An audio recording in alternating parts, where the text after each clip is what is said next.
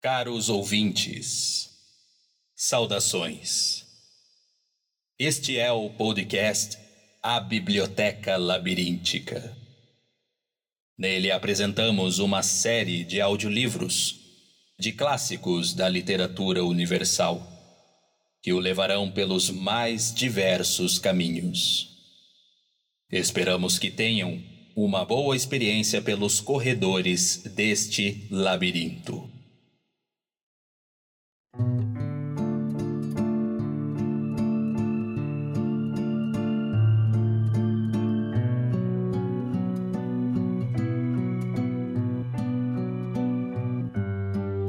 Edgar Allan Poe. Berenice.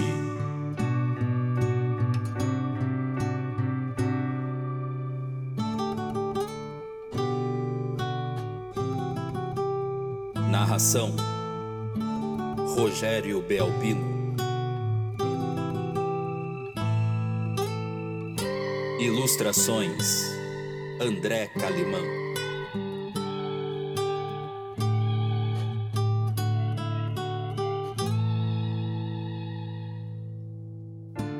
Música e edição: Magnon Almeida.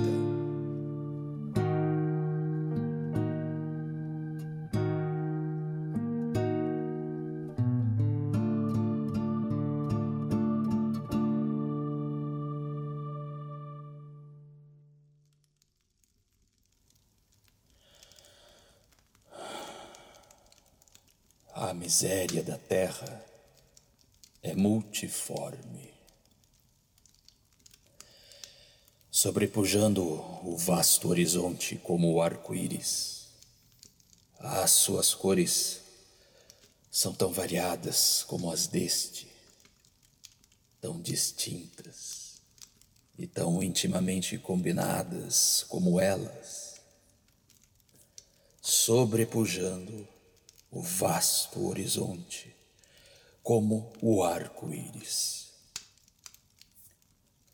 Ah, como foi que da beleza eu derivei um tipo de horror? Do símbolo da paz, um símile de sofrimento? Mas, como na ética, o mal é a consequência do bem. Assim, do prazer nasceu com o efeito a dor. Ou a recordação da aventura passada é a amargura de hoje, ou as angústias presentes têm a sua origem nos êxtases, porventura gozados. O meu nome de batismo é Egeu. O de minha família, esse não citarei. Todavia, não há no país torres mais antigas e mais venerandas do que o meu velho, severo, hereditário solar chamaram a minha linhagem raça de visionários, e em muitos e frisantes pormenores, no caráter do solar familiar nos afrescos do salão nobre, nas tapeçarias dos quartos de dormir, nos cinzelados de algumas traves de armaria, mas mais especialmente na galeria de pinturas antigas, na feição da sala da biblioteca e, finalmente, na índole especialíssima do recheio da biblioteca. Existe mais do que o suficiente para a evidência provar a justeza da minha assertiva. As recordações dos meus primeiros anos andam ligadas a esta sala e aos seus volumes, dos quais nada mais direi. Ah, foi aí que morreu a minha mãe. Foi aí que eu nasci. Mas é ocioso dizer que eu não havia vivido antes, que a alma não tem existência anterior. Negai-lo? Não discutamos o problema. Como eu estou convencido, não procuro convencer.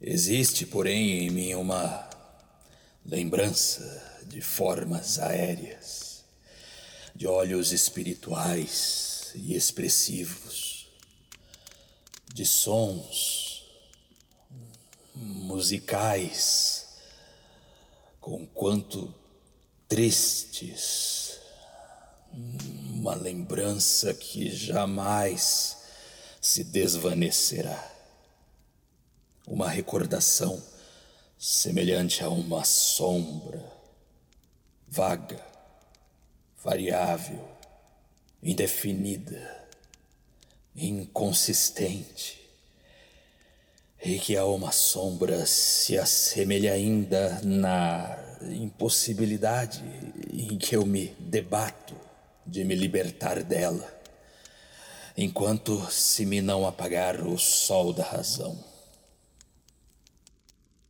Foi nesta sala que eu nasci. Assim, acordando da longa noite do que parecia, mas não era, não existência,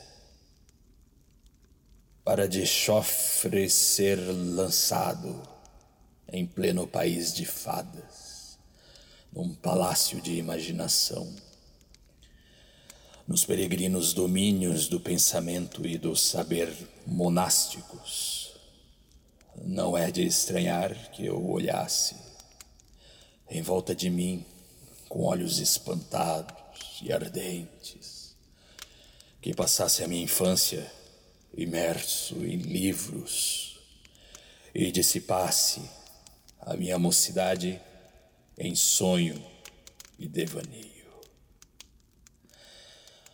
Mas o que é de estranhar é que os anos fossem passando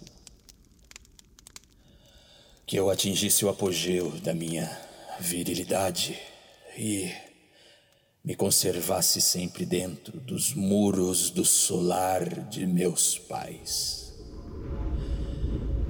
Que prodigiosa estagnação imobilizou as fontes da minha vida. Que prodigiosa inversão se operou no caráter do meu mais banal pensamento. As realidades do mundo afetavam-me como visões e como visões apenas. Ao passo que as desvairadas ideias do país dos sonhos se tornavam, por sua vez, não um material da minha existência cotidiana, mas, na realidade, essa mesma existência exclusiva e absorvente.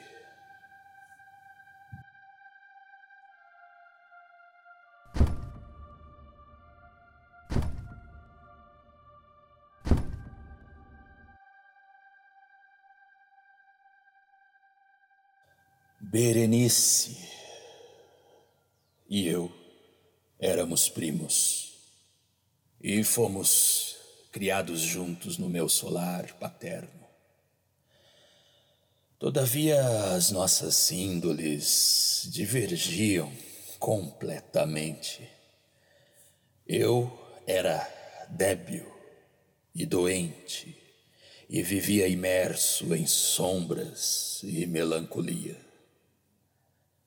Ela era ágil, graciosa, e exuberante de energia. A sua predileção era correr pelos montes. A minha, estudar no claustro.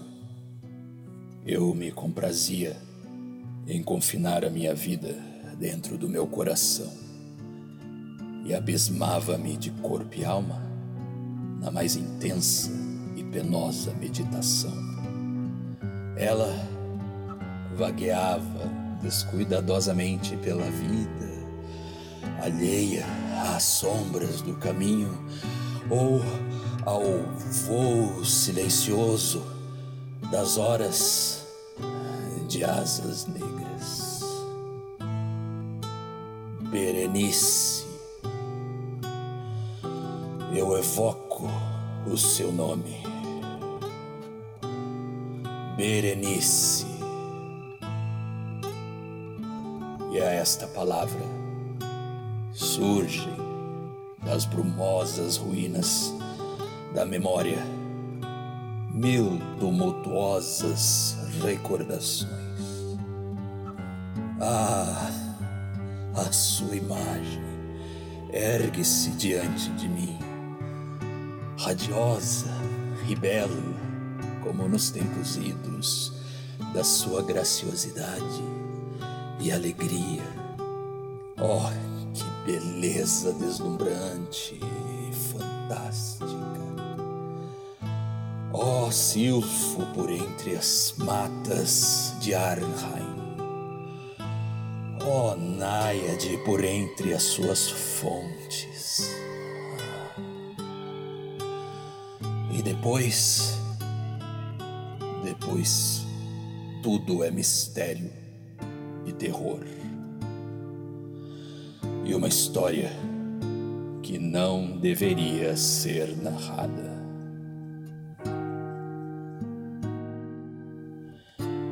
A doença, doença fatal, soprou sobre o seu couro como um simum.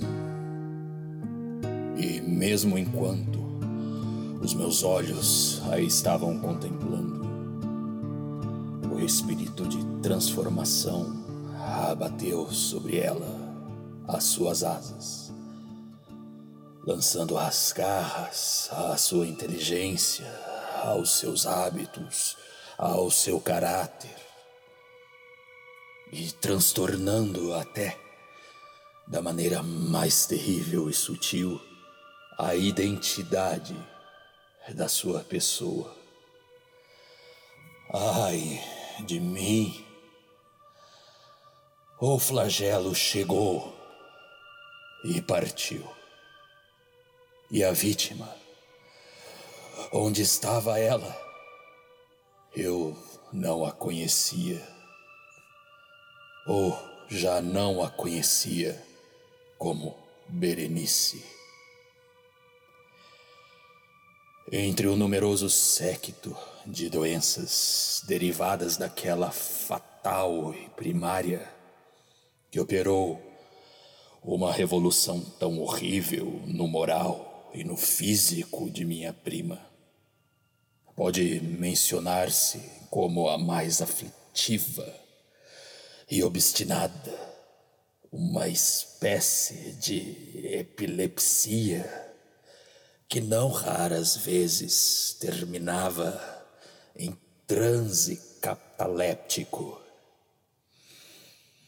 Transe que muito de perto se assemelhava à morte efetiva e da qual ela, na maior parte dos casos, se recobrava abruptamente.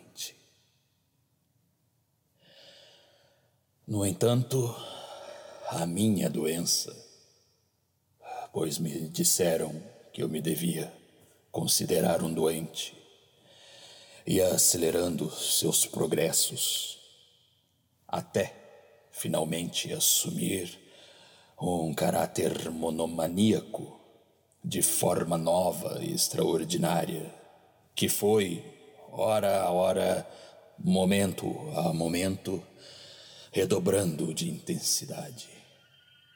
E, por fim, obteve sobre mim o mais incompreensível ascendente.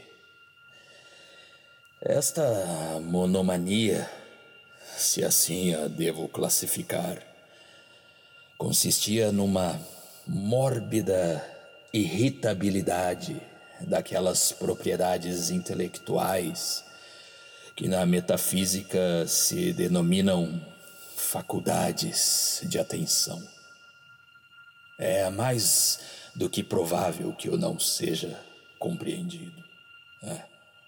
Mas eu, na verdade, receio que não seja de modo algum possível dar ao leitor uma ideia adequada dessa nervosa intensidade de atenção com que, no meu caso, as faculdades da meditação, para não recorrer aos termos técnicos, se absorviam e se sepultavam na contemplação dos objetos mais banais do universo. Permanecer longas infatigáveis horas com a atenção aferrada a alguma garatuja na margem ou no texto de um livro. Passar a melhor parte de um dia de verão absorto no exame de uma sombra projetada sobre as tapeçarias ou sobre o assoalho. Abismar-me uma noite inteira ah, na contemplação da chama de um candeeiro ou das brasas de uma lareira. Embeber-me dias seguidos no perfume de uma flor. Repetir monotonamente alguma palavra vulgar, até o som, a força de repetido deixar de acordar no meu espírito a mais tênue ideia. Perder toda a noção de movimento ou de existência física por meio de uma absoluta imobilidade física em que eu perseverava longa e obstinadamente.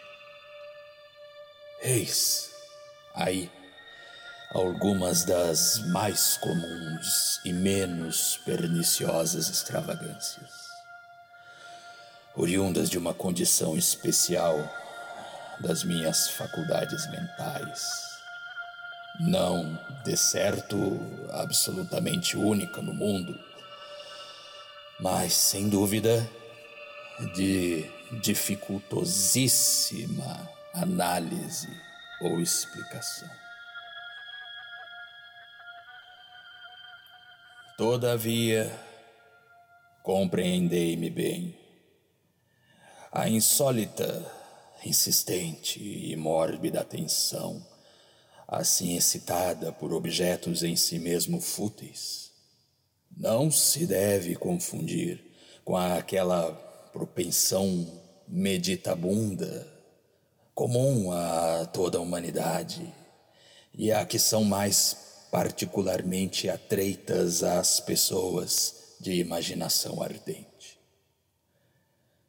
Nem sequer era, como a princípio se poderia supor, uma condição extrema, um exagero de tal propensão, mas originária e essencialmente distinta e diferente. Habitualmente, o sonhador ou entusiasta, interessando-se por um objeto não fútil, imperceptivelmente perde de vista este objeto num emaranhamento de deduções e sugestões derivadas umas das outras, até que, ao cabo da divagação, muitas vezes repleta de prazer, ele encontra o incitamento ou a causa primária do seu devaneio inteiramente apagada ou esquecida. No meu caso, porém, o primitivo objeto era invariavelmente fútil, Embora assumisse, devido à minha desequilibrada visão, uma importância refrata e irreal. Poucas deduções eu fazia, se é que as fazia. E essas poucas refluíam pertinazmente ao objeto primitivo como a um centro. As minhas meditações nunca me causavam prazer. E ao cabo do meu alinhamento, a causa primária, em vez de se encontrar já longe do meu alcance, havia atingido aquele interesse sobrenaturalmente exagerado, que era a afeição característica da doença. Numa palavra, as minhas faculdades intelectuais, que mais particularmente entravam em ação, eram, como eu disse atrás, as da atenção, e não, como no caso do meditativo vulgar, as da especulação. Os meus livros, nesta época, se na realidade não serviam para irritar o meu desarranjo mental, participavam, como facilmente se compreenderá, na sua índole imaginativa e incoerente, das qualidades características do próprio desarranjo. Recordarei, entre outros, o tratado do nobre italiano Celio Secundus Curio, Amplitudine Beati Reni Dei, a grande obra de Santo Agostinho, A Cidade de Deus, e Tertuliano, De Carne Christi, em que a paradoxal sentença Mortus est Dei Filius Credibile est quia ineptum est, et sepultus resurrexit. Certum est quia impossibile est. Ocupou ininterruptamente o meu tempo durante muitas semanas de laboriosa e infrutífera investigação. Desta arte Parecerá que, desviada do seu equilíbrio apenas por coisas triviais, a minha razão se assemelhava àquele Recife citado por Ptolomeu Hefestião, que, afrontando rijamente os ataques da violência humana e a fúria selvática dos ventos e das vagas, Somente tremia ao ser tocado pela flor chamada asfódelo. E embora ao pensador superficial possa parecer indubitável que a alteração produzida pela doença na condição moral de Berenice me proporcionasse muitos objetos para o exercício daquela intensa e anormal meditação, cuja natureza eu tive alguma dificuldade em explicar. O certo é que tal se não deu. Nos intervalos lúcidos da minha enfermidade, o seu infortúnio afligia-me deveras. E condoído profundamente daquela total submersão de uma mocidade tão formosa e tão gentil, muitas vezes meditei com amargura na maneira maravilhosa como nela se operara tão súbita e estranha revolução. Estas reflexões, porém, não participavam da idiosincrasia da minha doença. E eram as mesmas que, em igualdade de circunstâncias, ocorreriam à massa ordinária da humanidade.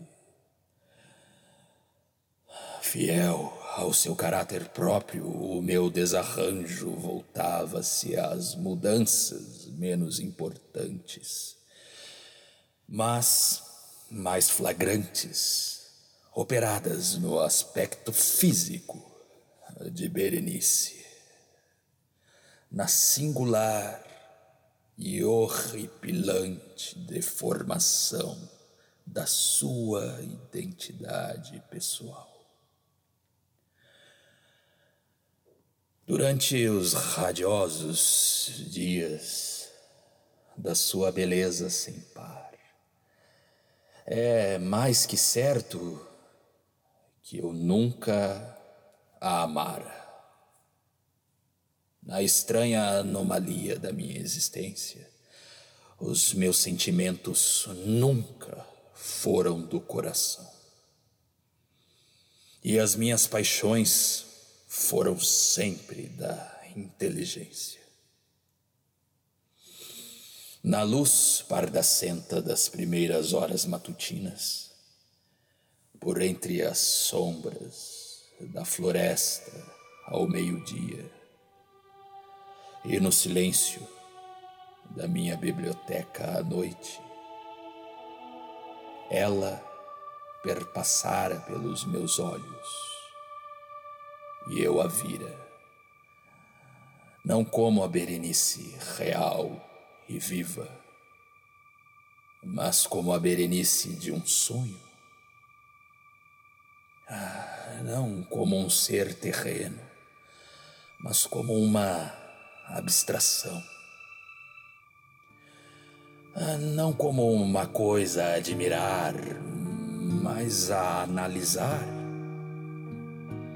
não como um objeto de amor, mas como tema da mais abstrusa e desconexa especulação. E agora, agora eu tremia na sua presença e empalidecia ao vê-la aproximar-se. Todavia, lastimando amargamente a sua desditosa e mísera situação, eu evocava no meu espírito o pensamento de que ela havia muito tempo me amava e num momento fatal falei-lhe de casamento. A época aprazada para as nossas núpcias ia-se, finalmente aproximando. Quando, numa tarde de inverno, uma tarde calma, nevoenta e de uma temperatura imprópria da estação, que são assim como a ama de leite de Alcione, julgando estar sozinho, sentado na sala interior da biblioteca. Levantei de repente os olhos e vi na minha frente Berenice.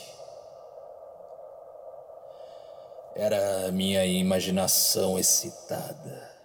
Era o brumoso influxo da atmosfera. Era o dúbio crepúsculo da sala, ou eram as roupagens cinzentas que a revestiam, o que lhe dava um contorno tão vacilante e tão vago. Eu não poderia dizê-lo não proferiu palavra. E eu, por nada deste mundo, poderia pronunciar uma sílaba.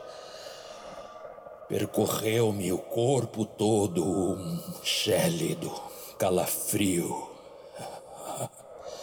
Oprimiu-me uma sensação de incomportável ansiedade. Avassalou minha alma uma mortificante curiosidade. E enterrando-me na poltrona, ali permaneci algum tempo, imóvel e sem fôlego, de olhos cravados no seu vulto. Ai de mim! Ela estava excessivamente magra e nenhuma linha do seu contorno se vislumbrava o mínimo vestígio do que fora antes. Ah, por fim, os meus olhos, ansiosos, fixaram-se em seu rosto. Tinha a fronte alta, muito pálida e de uma placidez singular. O cabelo, outrora negro, de ébano, ah, caía-lhe em parte sobre a testa, formando inúmeros caracóis de um amarelo gritante que, no seu caráter fantástico, fazia um flagrante contraste com a melancolia predominante da fisionomia. Os olhos eram baços e sem vida, e pareciam até desprovidos de pupila.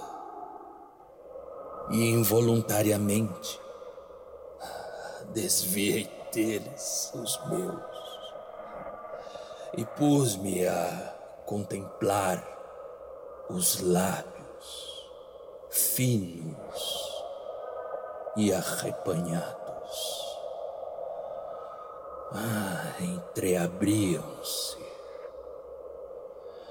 e num sorriso de peculiar significado, os dentes da transformada Berenice surgiram lentamente à minha vista.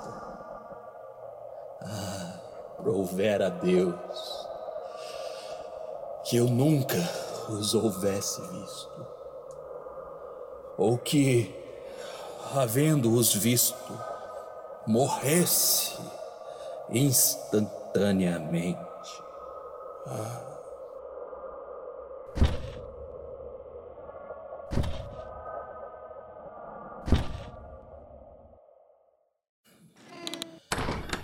O fechar de uma porta arrancou-me do alinhamento. E erguendo os olhos, vi que minha prima havia saído da sala.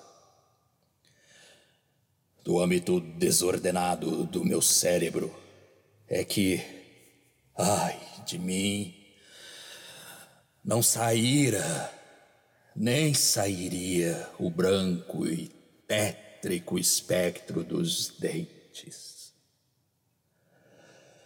Na sua superfície não havia uma mancha, nenhuma sombra no esmalte, nenhuma arranhadura nas suas arestas. Mas o que eu vira durante o período do seu sorriso bastara para gravá-los para sempre na minha memória. Via-os agora, ainda mais nitidamente do que então.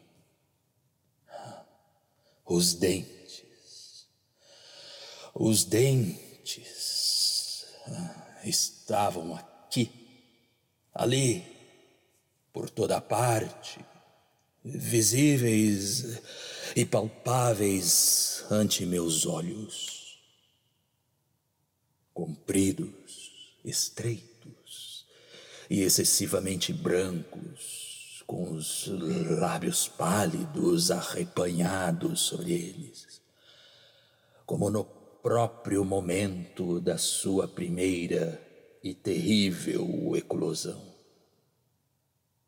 Ah! Surgiu então, em toda a sua plenitude, a fúria da minha monomania. E em vão lutei contra sua estranha e irresistível influência. Ah, nos múltiplos objetos do mundo externo eu não tinha pensamentos, senão para os dentes desejava-os com uma ansiedade louca. Ah. Todas as outras coisas e todos os diferentes interesses se apagavam ante a sua exclusiva e absorvente contemplação. Eles, e só eles, estavam presentes aos olhos do meu espírito. E na sua única individualidade, tornaram-se a essência da minha vida intelectual. Examinava-os a todas as luzes, voltava-os em todas as posições, observava as suas características Quedava-me a estudar as suas minúcias, meditava sobre a sua conformação, cismava sobre a alteração da sua natureza. Estremecia quando, na minha imaginação, lhes atribuía uma sensibilidade.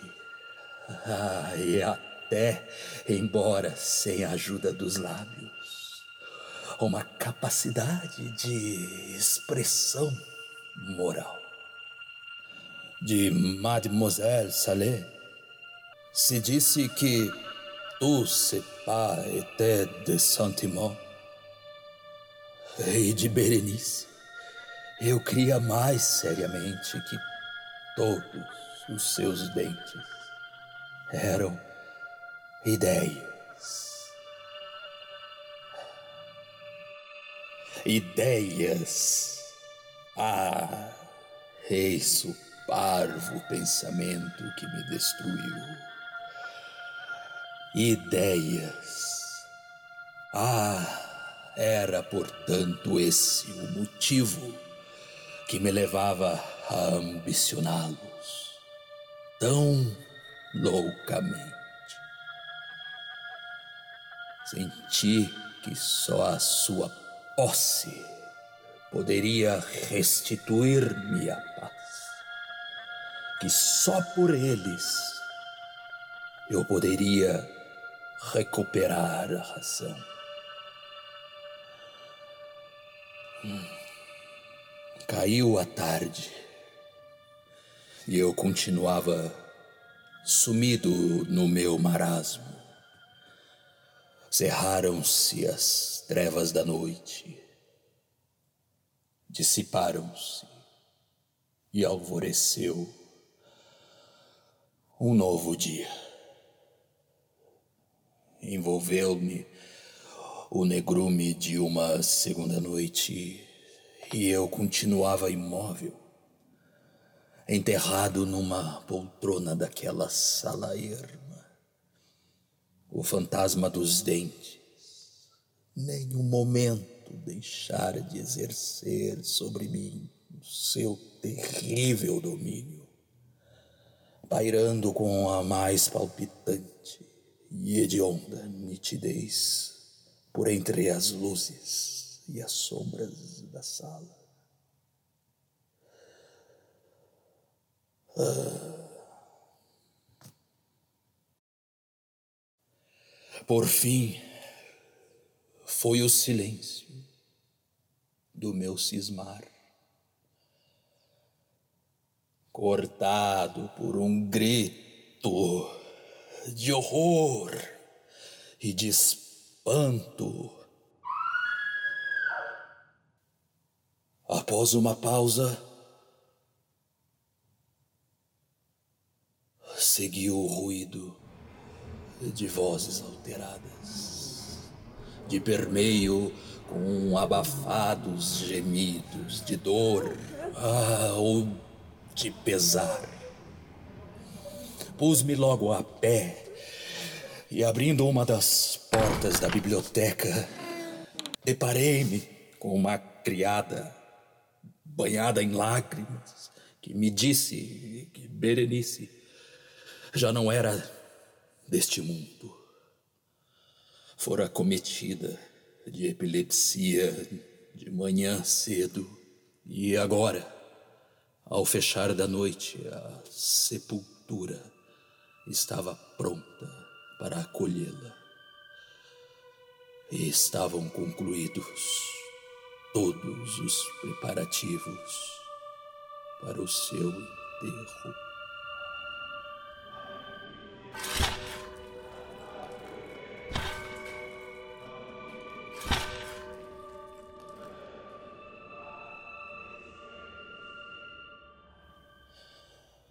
Achava-me sentado na biblioteca e outra vez só. Parecia-me que acabava de despertar de um sonho confuso e perturbante. Sabia que era meia-noite e não ignorava que ao pôr do sol Berenice havia sido enterrada. Do fúnebre lapso de tempo decorrido no intervalo, não tinha noção positiva, nem pelo menos definida. Contudo, a recordação desse período era repleta de horror horror mais horrível por ser vago, e terror mais terrível devido à sua ambiguidade. Ah, era uma terrível página nos anais da minha existência, escrita de alto a baixo com obscuras horrendas e ininteligíveis reminiscências. Esforcei-me por decifrá-las, mas em vão. E a cada momento, como o espírito de um som extinto, pareciam ressoar-me aos ouvidos as agudas penetrantes vibrações de uma voz feminina.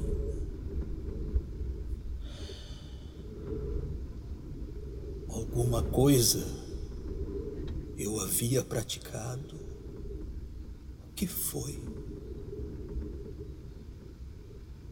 Interroguei-me em voz alta, sem conta e só os ecos da sala respondiam ao meu anseio. Que foi? Ah. Na mesa ao meu lado ardia uma lâmpada e perto dela estava uma pequena caixa. Nada tinha que a destacasse e muitas vezes a vira eu antes, pois pertencia ao médico de minha família. Mas como veio ela para ali, para cima da minha mesa? E por que motivo eu estremecia ao olhar para ela? Não atinava com explicação possível para estas coisas. E os meus olhos, por fim, pousaram nas páginas abertas de um livro e numa frase nele sublinhada. Eram as palavras singulares, mas singelas, do poeta Ebn Zayat. Dicebant mihi soralis, si sepulcrum amici visitarem, curas meas aliquantum lum for elevatas. Ah, por que motivo, então, ao relê-las, os cabelos puseram-se em pé e o meu sangue gelou nas veias? Bateram de mansinho à porta da biblioteca. E, pálido como um cadáver, um criado entrou nas pontas dos pés. Tinha o olhar esgazeado de terror e falou-me numa voz trêmula, rofenha, quase imperceptível. Que disse ele, apenas lhe ouvi umas frases entrecortadas. Falou-me de um grito feroz que cortara o silêncio da noite. Do alarme que atraíra toda a gente da casa, de buscas na direção do grito, e finalmente a sua voz adquiriu maior clareza. Ao falar de uma sepultura violada, de um corpo desfigurado amortalhado e todavia ainda palpitante, ainda vivo. Ah! Apontou para minha roupa. Estava toda empastada de lama e sangue. Eu não falei. E ele pegou-me muito ao de leve na mão. Estava toda marcada com impressões de unhas humanas. Chamou-me a minha atenção para um objeto qualquer que estava encostado à parede. Olhei para ele e examinei-o durante alguns minutos. Era uma pá.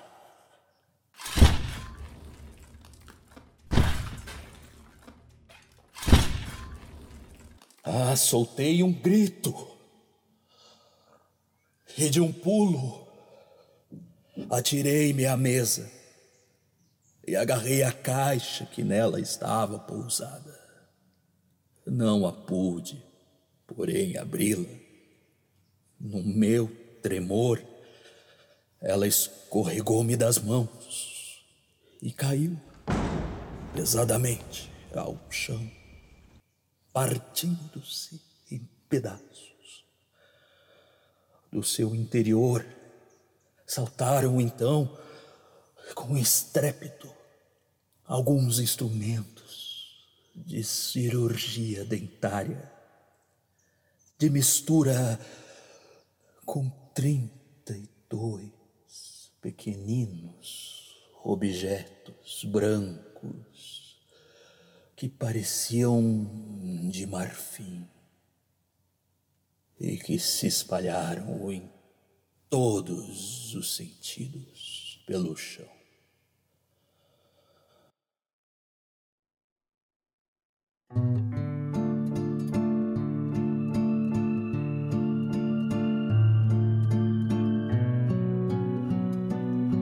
Berenice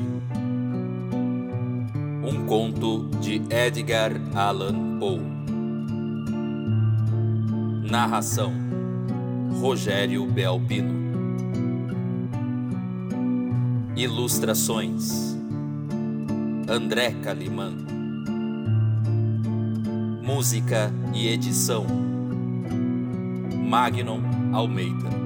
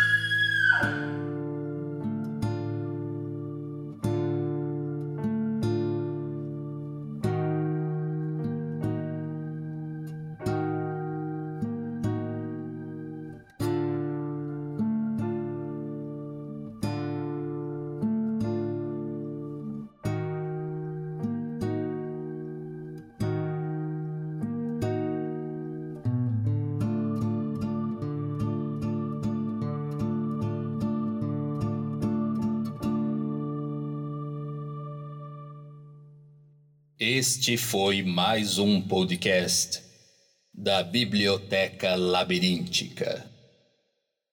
Se você gostou deste audiolivro e quiser assisti-lo em formato ilustrado, acesse e inscreva-se em nosso canal no YouTube.